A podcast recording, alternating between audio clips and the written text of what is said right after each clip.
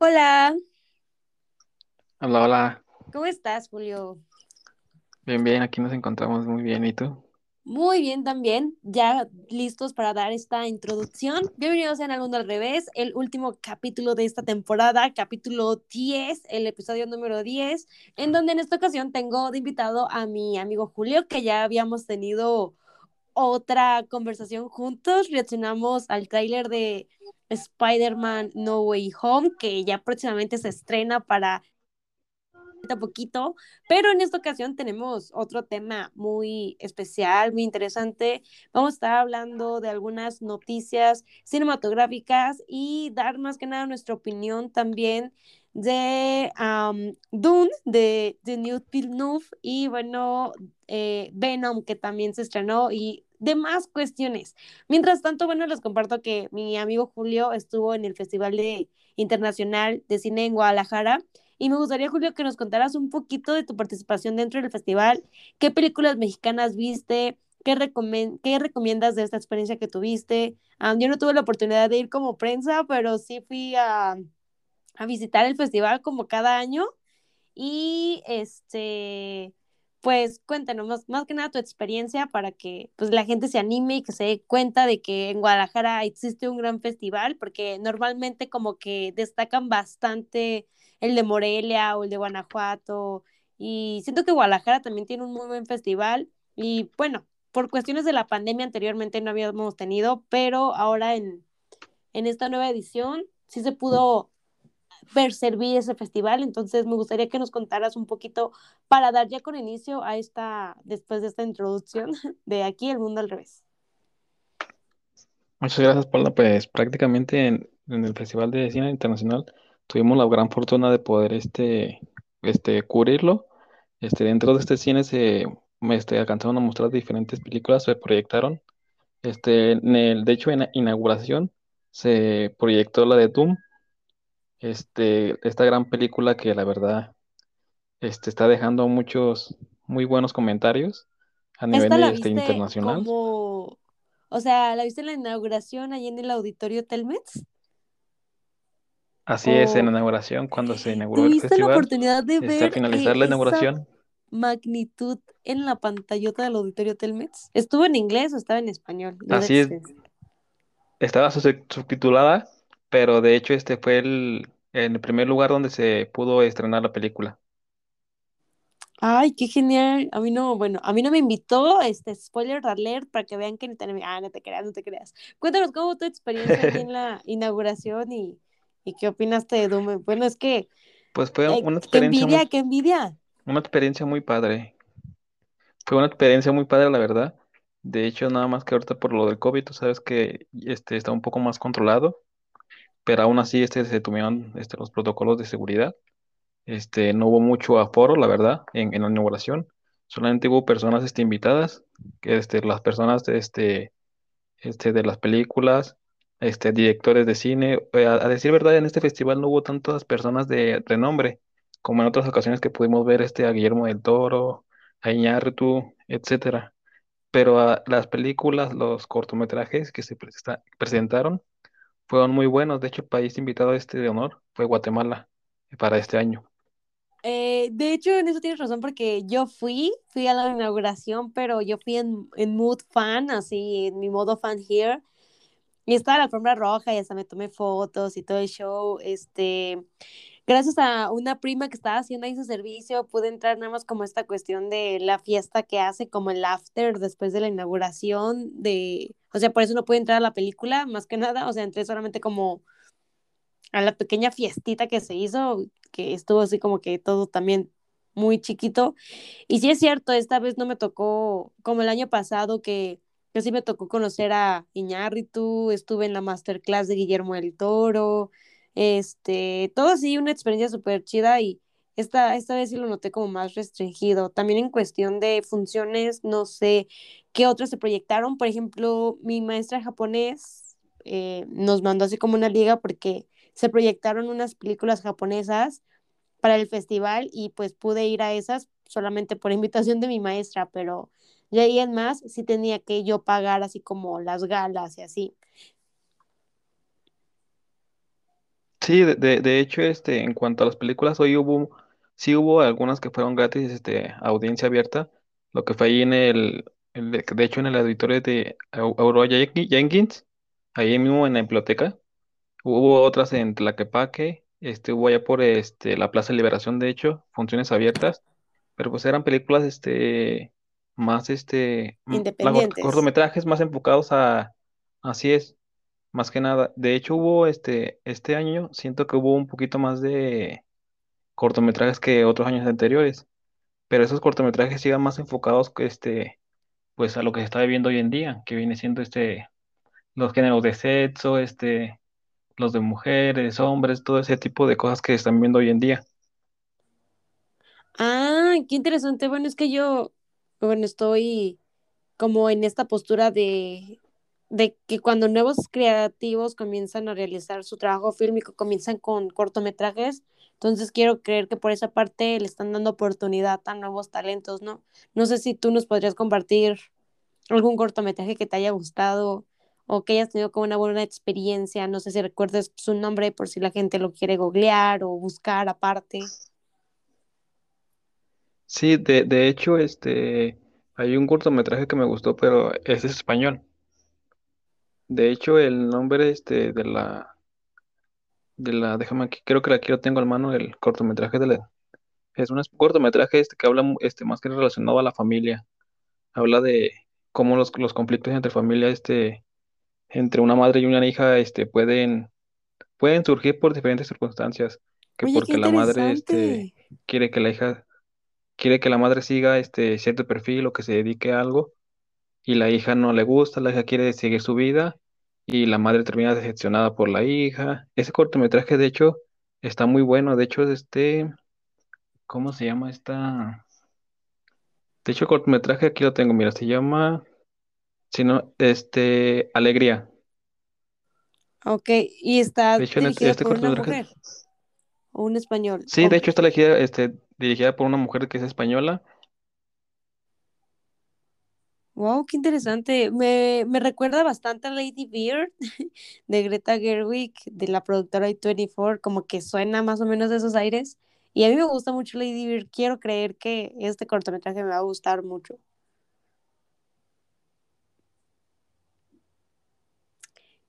¿Y qué otras experiencias tuviste dentro del festival? ¿Con quién te topaste? Si lograste obtener alguna entrevista con alguien, aunque no sea de renombre.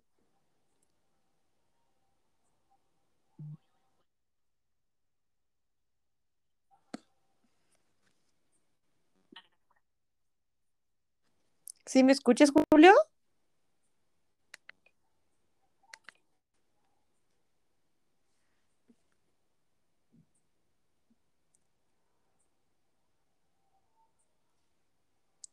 Am, Julio, no sé si me escuches. A ver, hacemos una pausa comercial y volvemos. Bueno, ¿sí me escuchas? Ya estamos de vuelta. Bienvenido, Julio. Hola, bienvenida. Fallas Nuevamente, sí. Este, te vuelvo a repetir la pregunta que te hice. No sé si me escucharon. Al igual, este, ¿qué otras experiencias tuviste en el festival? Si llegaste a entrevistar a alguien que nos pudieras compartir, aunque no sea de renombre. Este, tuvimos la fortuna de entrevistar a Ilse Salas. Ella es este, la actriz de una película que se presentó ahí en el Festival de Cine. La película se llama Plaza Catedral. Esta película nos relata prácticamente la historia de cómo se vive, cómo vive un niño en las calles, este, este, y cómo una mujer frustrada, este, por su divorcio, por la muerte de su hijo, este, tiende a ayudar a este niño. Desgraciadamente, en la presentación de este, de esta película, este, nos comenta el director de esta película que este, el actor principal que viene siendo el niño, este, falleció en su, pues, en su natal país, que viene siendo Panamá, este, antes de que se presentara la película y no pudo, este, este, verla, ya, este, firmada, grabada, editada, y por lo tal, este, se la dedicaron a, pues, prácticamente a él y a toda su familia. Esta película nos narra la historia de cómo se vive en la calle un niño, cómo se relaciona con una persona que tiene traumas psicológicos por la muerte de su hijo, este, cómo, cómo vive en día este, las mujeres que pasan por ese trauma. Prácticamente de eso nos habla esta película. Qué interesante y, Y creo que gran... este, pues muy, muy Sí, importante, ¿no? sí, de, de hecho esta actriz es mexicana y nos comenta que pues sí, o sea, para ellos fue un, este, un golpe fuerte enterarse de la muerte de, de este actor. Ahorita no tengo el nombre a la mano, pero es de, del actor que interpretó a este, uno de los personajes principales de la película. Ok. Eh, am, sí, continúa, nos ibas a comentar otra cosa. Sí, de hecho, este, este, en la entrevista, pues, este, prácticamente nos comentaron que ahorita por lo de COVID todo está, este, muy, muy controlado, este, tienen que sacarse, este, el, este, las, el as bajo la manga por lo, para grabar, porque a veces no les dan los permisos por el COVID, por, por todo lo que se está viendo hoy en día, prácticamente, pero lograron sacar la película y estrenarla. Sí, fíjate, yo, este, bueno, por parte de mi universidad tuvimos una conferencia donde se hizo un análisis de eh, el juego del calamar. Se va a escuchar así como muy tonto, pero realmente es algo muy interesante porque, pues si te das cuenta, a pesar de la pandemia, yo creo que una de las cosas que más evolucionaron o ascendieron fue la televisión y sobre todo las plataformas de streaming. Para eso nunca como que se detuvo la producción, vaya. Y bueno, una de las razones por las cuales eh, pues estábamos comentando sobre esto del juego del calamar es que Corea del Sur le apuesta muchísimo a lo que es la industria cinematográfica en su país. Y de hecho, ellos también pasaron por um, una crisis económica en los 90, en donde una de sus ideas fue como darle prioridad a los jovencitos, a los nuevos talentos, a los nuevos creadores, no darles dinero a los que ya tenían como ese prejuicio, ese prestigio, esa pues ajá, locación como Esa grandes malicia, más bien. de, ajá, y siento que eso no lo hace Latinoamérica. Siento que Latinoamérica no apoya la industria cinematográfica, no es una, eh, no es un continente que apueste por nuevos creadores o por nuevos cineastas para esta industria, ¿no? Y yo siento, o sea, tú me conoces, Julio, y no, no es porque me gusten las cosas coreanas o todo ese rollo, pero siento que el trabajo que está haciendo Corea del Sur para, pues, tanto su, su industria musical como su industria cinematográfica, es algo que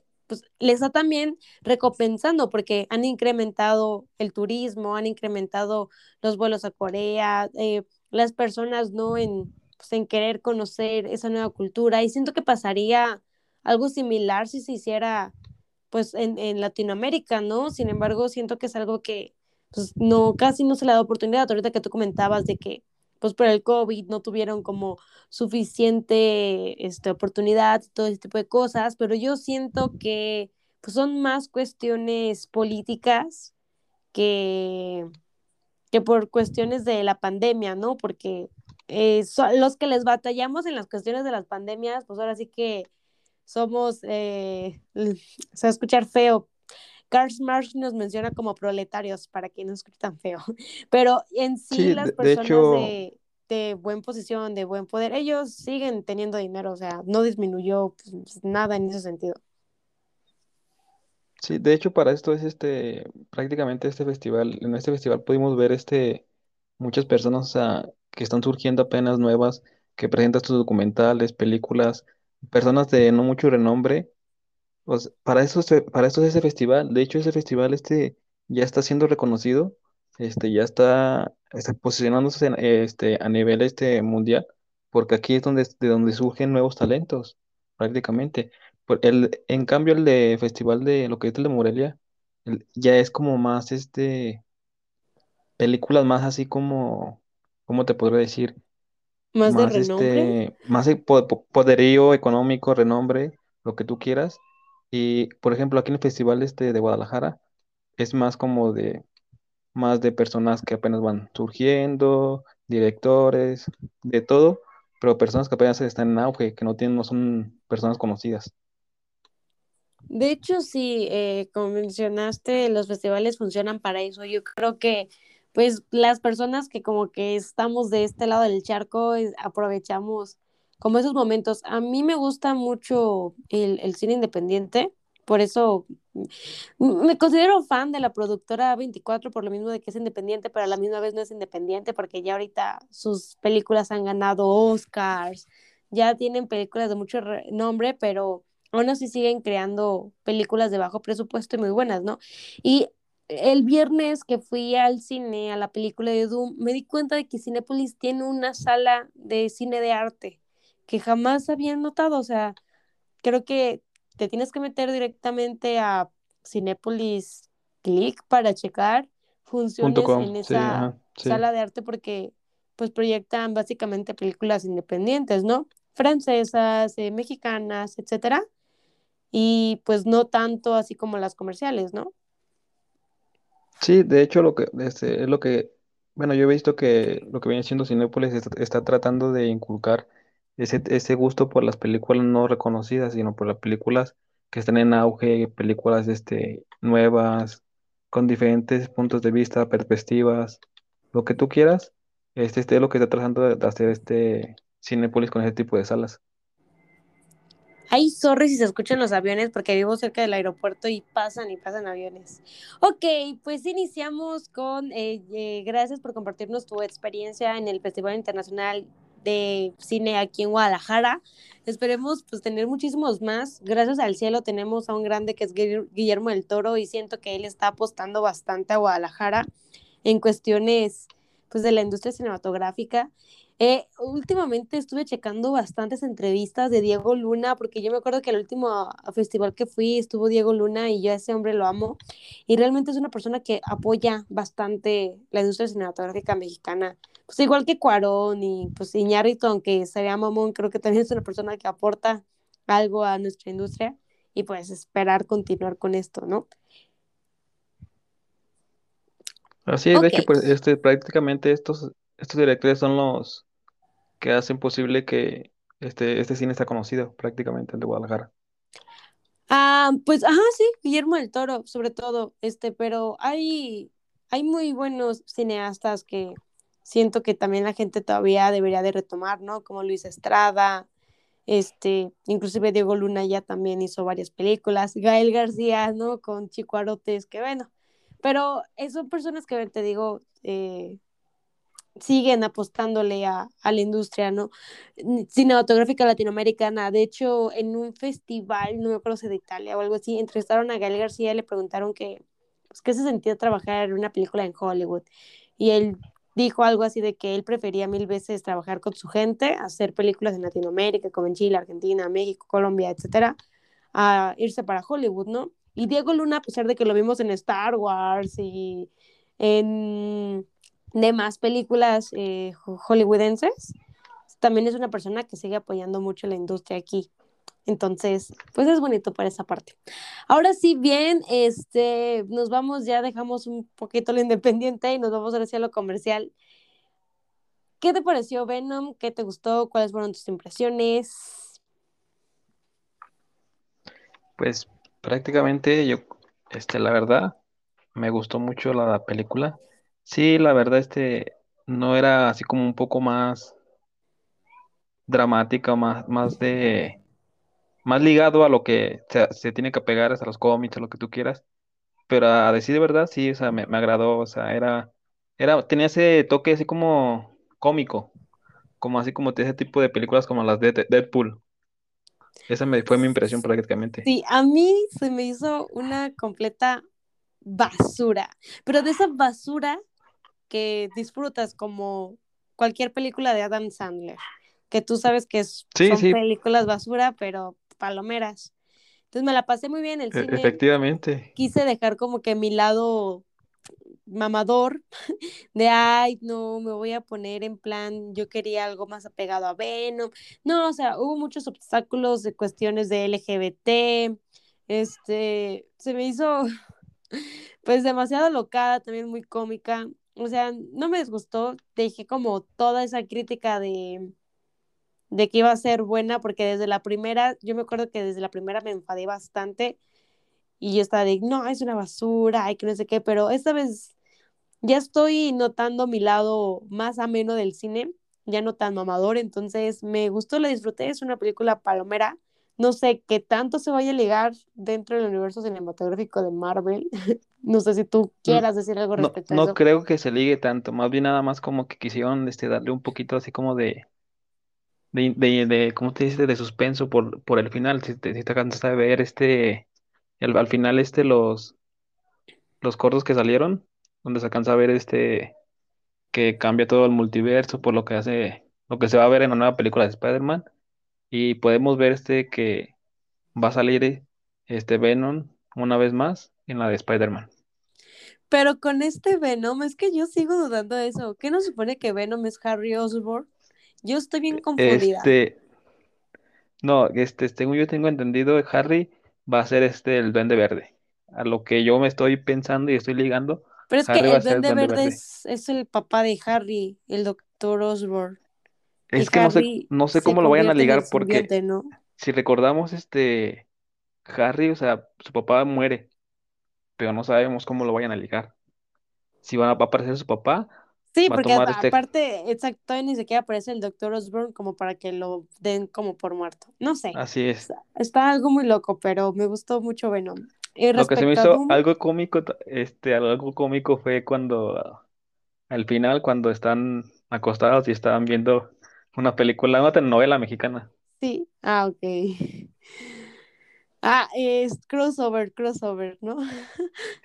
Sí, sí, Y respecto a Doom, cuéntame, porque mira, yo te voy a ser bien sincera. Yo leí el libro de, de Frank Herbert, um, yo vi la sí, sí. versión de David Lynch Estaba sumamente emocionada porque esta película la iba a dirigir Denis Villeneuve, que para mí ya se ha convertido en uno de mis cineastas favoritos. Me enamoré completamente con Arrival y este güey está haciendo que Jake Gyllenhaal se convierta en uno de mis actores favoritos gracias a Enemy y a The Prisoners.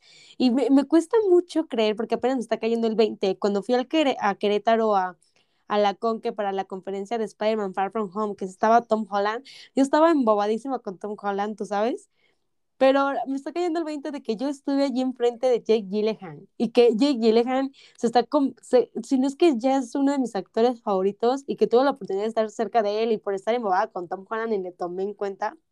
Y gracias a Denis Villeneuve, el, el, trabajo que hace Jake, es, es, que ese güey es un genio, ¿no? Bueno, yo volviendo a Denis Villeneuve, este director, cuando eh, empezaron a hacer los rumores de que él dijo, jalo a hacer una versión de Doom, yo estaba así como de, güey, a huevo, siempre he querido que se complete la saga. O sea, eh, Doom inspiró eh, cosas tan grandes como lo son Star Wars, Alien, Star Trek. Y yo como fan de Star Wars, porque amo Star Wars, de que me gusta un chingo Alien, tanto la de Ridley Scott, James Cameron y la de David Fincher. Y, y, bueno, de Star Trek no soy tan fan, pero pues sí me ha aventado eh, las, la, la, trilogía de J.J. Abrams, creo que sí, fue la más reciente. Saber que, que eh, eh, esa gran saga que inspiró a todos estos grandes universos, como lo es Dune, eh, porque quedó inconcluso por la parte de, primero de Jodorowsky y luego de Lynch, porque a nadie le gustó la versión de Lynch. Que bueno, ya siendo sinceras, la verdad, la versión de Lynch sí está, pues sí está de, de hueva. Bueno, y me encantó, bueno, en esta ocasión, porque fui con un amigo y mi amigo salió como en mal plan de, güey, está súper aburrida, no me gustó, ¿qué es eso?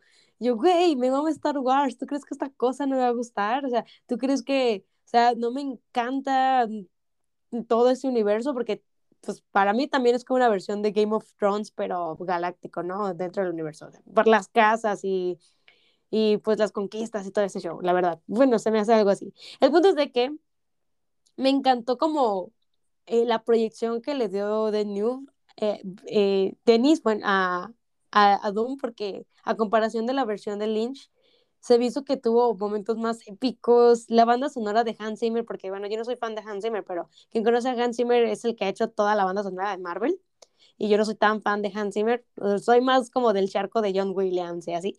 Pero, eh, o sea, la, la complementación del el audio con las actuaciones de los personajes, ¿no? Timothy Chame también lo amo, lo adoro, lo aprecio, es el amor de mi vida.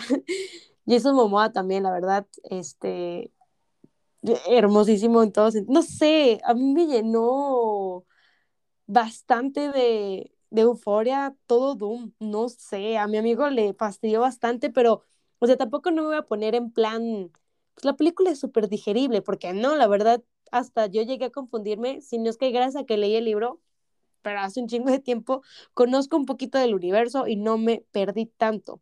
Pero sí llegué como a tener complicaciones, por ejemplo, en la cuestión de los villanos, qué objetivos tenían aparte de adquirir la especia, o sea, cuestiones que yo digo, mm, como que se va a la deriva, pero porque se deja para una segunda parte, no sé, al menos yo lo sentí de esa manera. Y yo sí quiero que se haga una segunda parte. Y no sé si a ti te pasó, pero dentro de la sala de cine donde yo estaba, muchísimos empezaron a ir de la sala así como de que no les gustó Dune. Y yo así como de, güey, no puede ser, como la gente no aprecia esto. No lo sé, no lo sé. Bueno, esa es mi opinión respecto a Doom. La verdad es que a mí Fíjate me que a mí, a mí me, fíjate que a mí me pasó algo curioso. De hecho, en el estreno de, este, de ahí del festival, ves que te comento que pues este proyectaban la película. Yo iba a hacer este lo mismo, de hecho iba a decir, pues, inicio, este, la empiezo a ver, si no me gusta, este, porque de hecho nadie sabía que esa película se iba, iba a ser la que se iba a, es- con la que se iba a inaugurar el festival, nadie sabía. Y ya hasta cuando empecé a verla dije, ah, ya sé cuál es, ya empecé a hacer memoria y me quedé, me quedé y, y la verdad, o sea, me captó la película, la neta. De hecho, esta película, este, es con, está hecha bajo con, con un presupuesto muy bajo, ¿eh? A comparación de otras, Es de otros filmes eh, que usan mucho presupuesto. sí, sí, sí. O sea, a pesar de que sí se ve que es una película con, porque creo que costó como 130 millones, pero a comparación de una película de Marvel que sale casi los 200 millones de dólares, o sea, sí, sí costó muy barata para lo que eh, Villeneuve hizo en la pantalla. Para lo que que proyectó, es- ese güey, así es, para lo que se vio. Sí, no, la verdad es que Sí, de para hecho, mí, fíjate que esta, sí, sí, sí, continúa. sí, este, te- esta película, ya había antes, este, ya ves que con la, con la película de David Lynch que, que salió, este, pero esa película no tuvo tanto, tanto impacto. Yo siento que es porque es por tiempos. A lo mejor tú puedes sacar una película, llevarla a la pantalla grande de un libro, pero si no es el tiempo, no va a pegar. Siento que es, este, la sacaron, la llevaron a la pantalla grande en el momento justo O sea, y ha, reci- ha recibido muy buenas críticas, la verdad. A algunos no les puede gustar, otros sí, pero la mayoría de las críticas son muy buenas sobre esta película. Es que respecto al tiempo, pues la de la de Lynch se estrenó en tiempos memorables como Alien, que pues eran Odisea, o este, hay unas, ¿cómo, cómo se llama la de Kubrick? 2001 Odisea en el espacio, o sea, ese tipo de películas que ya estaban cambiando, ¿no? Ya estaba también en su auge Star Trek. De hecho, esta película la iba a dirigir Ridley Scott antes de Lynch, pero él se fue por Blade Runner, que me acuerdo bastante de que cuando Ridley Scott hizo, bueno, Blade Runner fue como que súper impactante, ¿no? Y, y Dennis hizo la versión de Blade Runner 2049, o sea, hizo pues, un Blade Runner a su manera. Y a mí me mamó, y me acuerdo que la gente estaba así como de, ¿cómo se atreve a tocar una obra tan sublime como la de Ridley Scott, de Blade Runner y así, ¿no?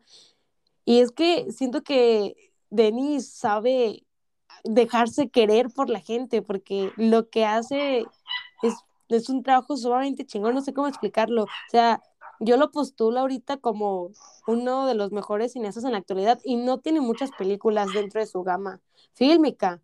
O sea, tiene Blade Runner 2049, tiene Arrival o La Llegada, bueno, e, esa la, la nominaron al Oscar. Tiene The Prisoners, Sicario y Enemy, son las películas de, de Denis Villeneuve y, hasta, y ahorita saca Doom, que la verdad, pues para ser alguien que no tiene una, una gama tan amplia de películas, le está yendo, está haciendo un excelente trabajo. No sé tú cómo lo viste en pantalla. De hecho, yo siento que con esta película va, va a despegar un poquito más, te va a conocer más de lo que ya se conoce. Ya lo van a empezar a conocer más. Es que él, él, él dirigió esta, él dirigió esta, él, él la llevó a la pantalla grande. O sea, y no tanto por, por su nombre, sino por todo lo que pudimos apreciar en la película. Sí, no, por lo Es que una conlleva película de bajo presupuesto, es una película de bajo presupuesto, pero eh, los escenarios, la música, el los efectos especiales están muy, están muy bien realizados, la verdad. Yo siento que sí va para varias nominaciones al Oscar, eh, sobre todo en banda sonora, en vestuario. Quiero creer que hasta en guion técnico, aunque dentro de la narrativa como que sí decae un poquito. Tal vez Timothy Chalamet, es que este fue el mes de Timothy Chalamet, ¿qué puedo con ese hombre hermoso? A lo mejor Timothy Chalamet puede llegar a obtener alguna otra nominación. En efectos visuales, obvio, va a tener nominaciones. Ya estaremos viendo las próximas nominaciones a los Oscar, pero ya vi Doom postulada aquí, la verdad. Ya la vi postulada en, en las nominaciones de los, los Oscars. Yo también siento, también siento que Doom va a estar postulada para, para los Oscar y no dudo que se lleven uno o dos, este, este, por ahí Premios. premios, ya sea Sí, sonido, al imagen, menos por vestuario, efectos visuales, pero sí sí. se lleva algo, ¿eh? Sí, yo también. Sí. Ya, ya estaremos debatiendo aquí, eh, aquí en el podcast las nominaciones a los Oscars. Qué emoción. Así es. De, de hecho, fíjate que esta película, esta película está, está este, muy bien, bueno, yo siento que está muy bien dirigida. Este, aparte, te deja la trama de la película, te deja al final con ese sabor de boca de querer ver ya la segunda parte, porque va a haber otra segunda parte. sí, porque en la de Lynch, él juntó este, la otra parte del libro. O sea, ya cuando la, la mamá se alivia y tiene a la niña y un desmadre. O sea, y aquí Denis Villeneuve no hizo eso. O sea, ni siquiera vemos el parto de la madre. Se queda como en el No, que de hecho no, de hecho van no. a volver por, por, por, por batalla. Sí, se queda donde apenas van a regresar y buscar este prácticamente la venganza, pero pues no se ve esa parte de, de- de la madre, de hecho. Y, Por ah, eso y este exacto, en la versión de Lynch va a haber segunda parte. ex- exacto, o sea, bueno, todo esperemos a, a cómo reaccione la taquilla y todo eso, porque de que quiero de que haya, haya, pero no, o sea, se, se tiene que checar como que todas estas cuestiones de presupuesto, espero y sí, la verdad. Pero sí, o sea, te digo que Lynch juntó bastantes cosas, porque también, por una parte, el romance entre los protagonistas sí se vio en eh, el romance de Paul y cómo se llama, bueno, la que hace a Zendaya, ¿no? Pero en la versión de Lynch sí se ve el romance. Y acá como que no, apenas pues la vio y va empezando, ¿no? O sea, no fue como un luego, luego ya te amo porque te vi en mis sueños húmedos, Sí, por, sea, por eso es mu- de hecho por eso este, mucha gente se quedó así como picada, porque en, esta parte, en la primera, en esta primera parte no se alcanzan a percibir esos detalles que, que vimos en la anterior. O sea, es el romance, lo de la mamá. Apenas este llegó a conocer a la chica, pero to- todavía no se, no se conoce, no hay ese romance todavía. No, y luego no sé, pero es que los momentos épicos que de los gusanos y todo, no, la verdad sí me puso a mí la piel súper eriza. O sea, la de Lynch no me emocionó tanto. O sea, está como like, pero la versión de Denis Villeneuve, la verdad, sí me gustó un chingo. A mí sí me gustó un chingo Dune. Para las personas que, que a lo mejor no están tan adentradas al mundo de Dune, porque como les digo, si es una película compleja, no es muy fácil de digerir, al menos tienen esa parte de Denis Villeneuve que visualmente los va a entretener un chingo. Por los efectos y por las Sí, más bien naves y todo no, lo que te no es que proyecta en la pantalla. No es que no sea fácil de dirigir, de, de- de digerir, más bien no es fácil de entender si antes no tienes un previo conocimiento del libro. Ajá, pero para una persona que es como de, ah, pues a ver esa.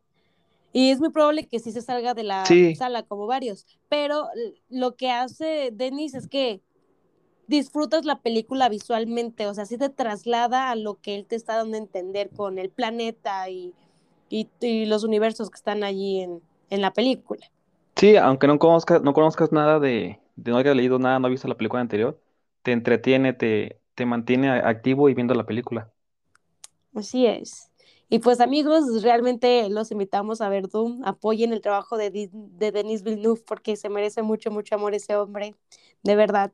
A mí me gustó muchísimo Doom. Bastante, de hecho es una película muy buena, te, te lo juro que yo la he recomendado a quien me pregunta, ¿cómo ves esa película? Te la recomiendo, te la recomiendo. Así es, se Por todo, recomendamos a, a sonido, los oyentes imágenes, de, todo. Así es. Se los recomendamos a, a los oyentes de aquí del Mundo al Revés. Y pues Así es, agradecerle a mi les amigo recomendamos Julio, que ¿no? vayan a ver la película. Sí, sí, vayan, Sí, no, vayan. no, Y lo tienen que aprovechar vayan en a una ver la película. grande, pues, no, les va a tener bastante envidia, de verdad, gocen, gocen eso. Y pues agradecerle aquí El a sonido lo van a amar, ¿eh? todo, todo. Ya, ahora, ahora sí, en definitiva, y gracias a mi amigo Julio por darme este espacio, porque entre tareas y no tareas, grabar el podcast y no grabar el podcast, se logró. Gracias por compartirnos tu experiencia en el Festival Internacional de Cine en Guadalajara, compartirnos más que nada, pues este espacio, platicar sobre diversas cuestiones cinematográficas. Espero tenerte también en algún otro podcast que sin duda alguna sí, sí lo voy a hacer. Nos esperan muchísimos más. Y pues gracias por tu tiempo, Julio. No, no, muchas gracias a ti. Y antes de irnos, este, una última pregunta. ¿Qué esperas de esta película de los Eternas que está próxima a salir? ¿De Dune? ¿O de De los? Eternals. Ah, de los Eternals. No, de los... Así. Sí, de los Eternals. Ay, cierto. Mm, pues ya es la fase del multiverso de, de Marvel. Eh, yo tengo muchísimas ganas de saber porque pues está dirigida por Chloe Zhao. Yo amo el trabajo de esa mujer, ganadora del Oscar eh, del año pasado gracias a Nomadland.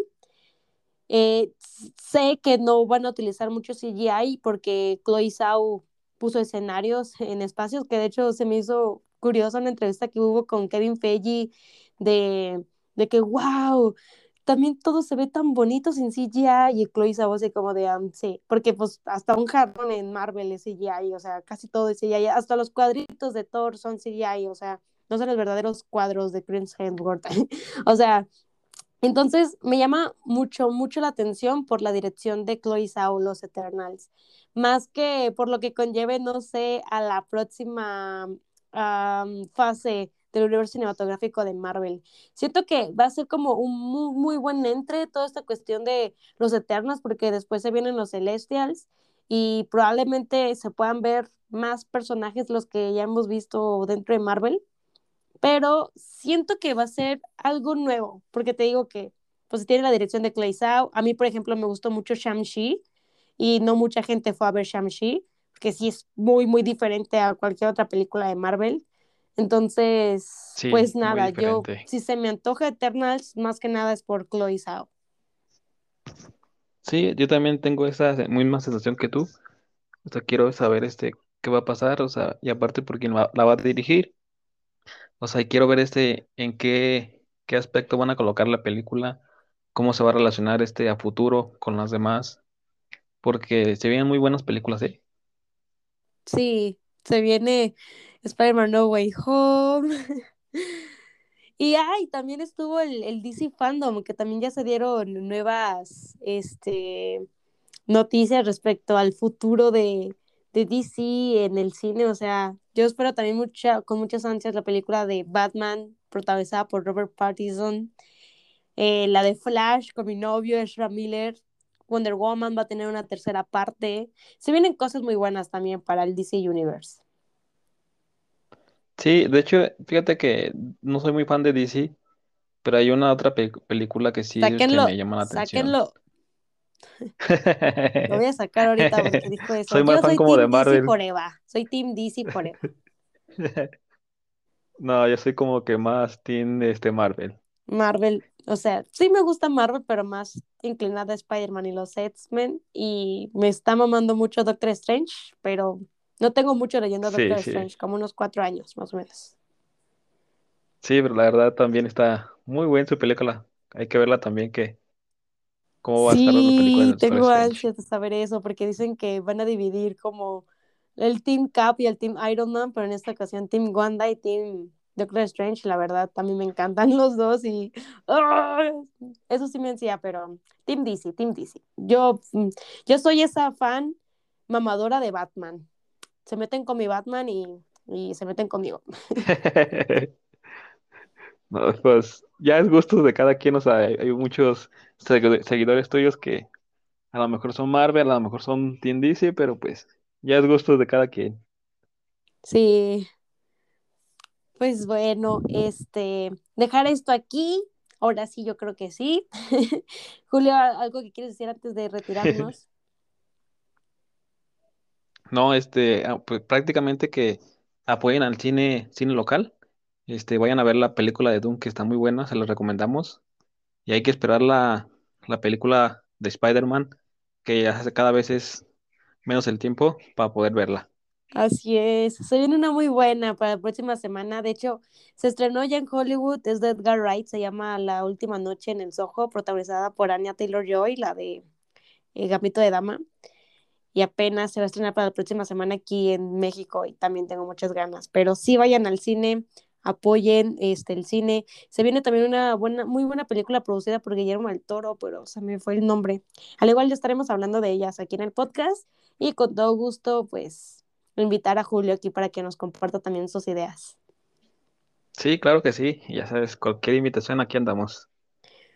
Pues muchísimas gracias por escuchar el podcast. Recuerden compartirlo, escucharlo y esperen muchísimos más. Ahora sí. Adiós. Adiós.